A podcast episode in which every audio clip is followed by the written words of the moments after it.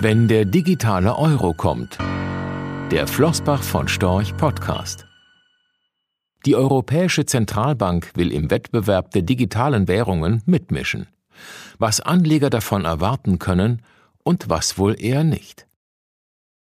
Im Oktober 2021 geht es los. Die Europäische Zentralbank EZB wird eine zweijährige Untersuchungsphase starten, die zeigen soll, wie ein digitaler Euro gestaltet werden könnte und welche Auswirkungen die Einführung einer europäischen Digitalwährung hätte. Danach soll darüber entschieden werden, ob es den digitalen Euro geben soll. Schon jetzt ist klar, neue Digitalwährungen von Notenbanken dürften völlig anders funktionieren als die privaten Kryptowährungen, wie etwa der Bitcoin. Zwar könnte die EZB mit dem digitalen Euro das Staatsschuldenproblem im Euroraum verringern, wenn die Notenbanker die Digitalisierung der Währung kompromisslos umsetzen würden. Aber dazu wird es nicht kommen. Sechs Thesen zu Hintergründen, Folgen und Möglichkeiten einer neuen europäischen Digitalwährung. Erstens Private Kryptowährungen bedrohen das staatliche Geldmonopol. Bitcoin und andere private Kryptowährungen sind den Zentralbanken aktuell ein Dorn im Auge. Eine ungeliebte Konkurrenz stellen sie doch das von ihnen verwaltete staatliche Geldmonopol in Frage. Würden private Kryptowährungen peu à peu das derzeitige Geld ablösen, könnten die Notenbanken die Geldschaffung nicht mehr zur Konjunktursteuerung und Staatsfinanzierung einsetzen.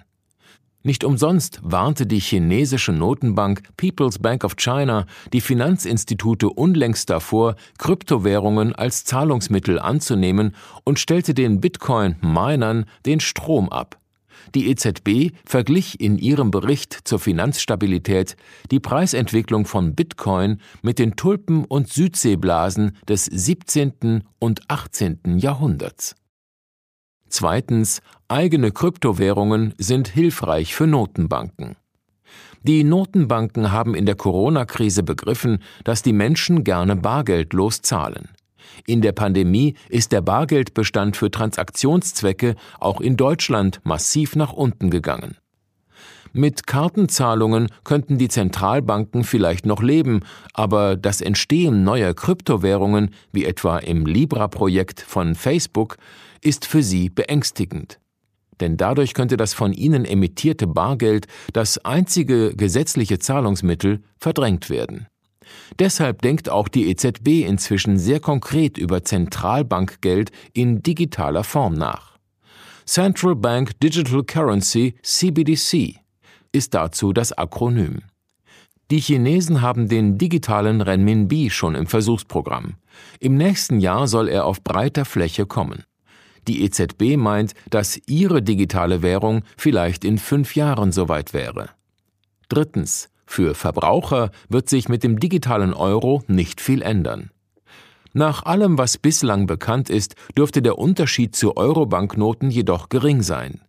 Jetzt heben Verbraucher Banknoten am Geldautomaten vom Girokonto ab. In Zukunft könnten sie bei der CBDC, der EZB, einen begrenzten Betrag auf ihr Handy oder eine Karte laden. Wie viel und wie der digitale Zahlungsverkehr genau funktionieren soll, steht noch nicht fest. Der digitale Euro dürfte aber wohl ein Pendant zur Banknote mit beschränkter Nutzbarkeit werden. Viertens. Der digitale Euro funktioniert anders als der Bitcoin. Die Idee beim Bitcoin war, dass man Geldscheine nicht mehr physisch aushändigen muss, sondern virtuell transferieren kann. Etwa wie wenn man statt der Banknote nur die Nummer weitergibt. Und das von Person zu Person, nicht über eine Bank, die eine Überweisung zentral aufzeichnet. Dem Erfinder ging es darum, die Banken aus den Transaktionen herauszuhalten. Das betrifft die Geschäftsbanken, die auch im Euroraum Giralgeld, also Guthaben auf Girokonten, über die Kreditvergabe erzeugen, und die Zentralbanken, die den Prozess der Geldschaffung über Kreditvergabe managen. Dadurch kann man die Transaktionskosten verringern. Aber nicht nur darum ging es. Der Bitcoin-Blockchain-Algorithmus wurde Ende 2008 vorgestellt, also kurz nach dem Kollaps der Lehman Bank, der den Höhepunkt der Kreditkrise markierte. Mit der Gelderzeugung durch diesen Algorithmus sollten durch die Kreditgeldschöpfung erzeugte Kreditblasen und Kreditkrisen verhindert werden. Der digitale Euro soll hingegen dem Kreditgeld nur eine neue Variante beifügen. Wäre der digitale Euro ein Auto, könnte man sagen, er sehe wie ein modernes Elektroauto aus, aber unter der Motorhaube tuckere immer noch der Verbrennungsmotor. Eben die Geldschöpfung durch Kreditvergabe der Banken. Kryptowährungen wie Bitcoin entsprechen dagegen dem hundertprozentigen Elektroauto. Fünftens. Ein digitaler Euro könnte die Eurozone stabiler machen. Der digitale Euro hätte für Verbraucher einen entscheidenden Vorteil. Zentralbankgeld als Forderung gegen die Notenbank ist risikolos, anders als beispielsweise Guthaben auf Girokonten. Letztere sind nur private Schuldverschreibungen der Banken bzw. eine Forderung des Kunden gegen sie, die im Euroraum generell nur bis zu 100.000 Euro durch eine staatliche Einlagensicherung gedeckt ist. Das digitale Zentralbankgeld wäre damit in allen Mitgliedsländern ausfallsicher und würde die Währungsunion, die derzeit nur eine Bargeldunion ist, einen Schritt weiterbringen, wenn es das Giralgeld der Banken ersetzen würde. Sechstens. Der digitale Euro könnte beim Schuldenproblem helfen. Noch radikaler gedacht, könnte der digitale Euro für Staaten sogar die Möglichkeit bieten, ein gutes Stück aus dem Schuldensumpf herauszukommen. Im gegenwärtigen Kreditgeldsystem ist das Giralgeld durch einen rollierenden Bestand an Krediten der Banken gedeckt.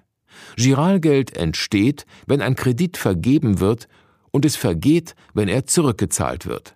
Den digitalen Euro könnte man dagegen als Zentralbankgeld aufstellen, das durch einen festen, auf der Bilanz der EZB liegenden Bestand an Staatsanleihen gedeckt ist. Den Deckungsstock kann sich die EZB schaffen, indem sie bis zum gewünschten Volumen an digitalen Euros Staatsanleihen kauft. Mit ihren Kaufprogrammen für Staatsanleihen ist die EZB schon ein Stück auf diesem Weg gegangen. Wenn sie den gewünschten Betrag erreicht hat, kann sie weitere Anleihen in dem Umfang zukaufen, in dem die digitale Eurogeldmenge wachsen soll. Sie würde dann Staatsanleihen nicht nach dem Bedarf der Staaten kaufen, sondern immer nur die Menge an Anleihen zukaufen, die sie braucht, um den Geldbedarf der Wirtschaft zu decken. Die so geschaffenen neuen digitalen Euros könnten nicht den Eurostaaten ausgezahlt, sondern den Bürgern als Gelddividende direkt zugewiesen werden. Da die EZB die Anleihen als festen Deckungsstock braucht, würden die Papiere aus dem Markt gezogen werden und könnten zins- und tilgungsfrei gestellt werden. Entsprechend würde sich die am Markt ausstehende Staatsverschuldung verringern. Nimmt man an, dass etwa 6 Billionen Euro an Sichteinlagen der Banken durch den digitalen Euro ersetzt würden, würde sich die am Markt ausstehende Staatsverschuldung von etwa 11 Billionen auf 5 Billionen verringern. Ein gewaltiger Schuldenschnitt, der aber einmalig sein müsste, damit das Vertrauen in den Euro erhalten bliebe. Kritiker werfen dagegen ein, dass die Zentralbank dann auch für die Kreditvergabe verantwortlich wäre. Das ist Unsinn. Die Kreditvergabe bliebe weiterhin in den Händen der Banken. Nur mit dem Unterschied, dass sie Spargeld zur Kreditvergabe einsammeln müssten, wie es in den ökonomischen Lehrbüchern steht, statt das Geld durch Kreditvergabe zu schaffen, was vielen akademischen Autoren der Lehrbücher bis heute fremd ist. Eine Staatsentschuldung durch die Umstellung von Kreditgeld auf Vollgeld wird schon lange diskutiert, wurde aber noch nie durchgeführt. Dazu bräuchte es Weitsicht und Mut. An beidem mangelt es den Verantwortlichen anscheinend. Folglich wird man sich wohl weiter durchwursteln, womöglich bis zu einem bitteren Ende. Rechtlicher Hinweis diese Publikation dient unter anderem als Werbemitteilung. Sie richtet sich ausschließlich an deutschsprachige Anleger mit Wohnsitz bzw. Sitz in Deutschland, Österreich, Luxemburg und in der Schweiz. Die in dieser Veröffentlichung enthaltenen Informationen und zum Ausdruck gebrachten Meinungen geben die Einschätzungen von Flossbach von Storch zum Zeitpunkt der Veröffentlichung wieder und können sich jederzeit ohne vorherige Ankündigung ändern. Angaben zu in die Zukunft gerichteten Aussagen spiegeln die Zukunftserwartung von Flossbach von Storch wider, können aber erheblich von den tatsächlichen Entwicklungen und Ergebnissen abweichen. Für die Richtigkeit und Vollständigkeit kann keine Gewähr übernommen werden. Der Wert jedes Investments kann sinken oder steigen, und Sie erhalten möglicherweise nicht den investierten Geldbetrag zurück. Mit dieser Veröffentlichung wird kein Angebot zum Verkauf, Kauf oder zur Zeichnung von Wertpapieren oder sonstigen Titeln unterbreitet. Die enthaltenen Informationen und Einschätzungen stellen keine Anlageberatung oder sonstige Empfehlung dar. Sie ersetzen unter anderem keine individuelle Anlageberatung. Angaben zu historischen Wertentwicklungen sind kein Indikator für zukünftige Wertentwicklungen. Diese Veröffentlichung unterliegt Urheber-, Marken- und gewerblichen Schutzrechten. Eine Vervielfältigung, Verbreitung, Bereithaltung zum Abruf oder Online-Zugänglichmachung, Übernahme in andere Webseite, der Veröffentlichung ganz oder teilweise in veränderter oder unveränderter Form ist nur nach vorheriger schriftlicher Zustimmung von Flossbach von Storch zulässig. Ein umfangreiches Glossar zu Themen und Begriffen finden Sie auf www.flossbachvonstorch.com/glossar/. Diese Veröffentlichung unterliegt Urheber-, Marken-, gewerblichen sowie wettbewerbsrechtlichen Schutzrechten. Copyright 2020 Flossbach von Storch. Alle Rechte vorbehalten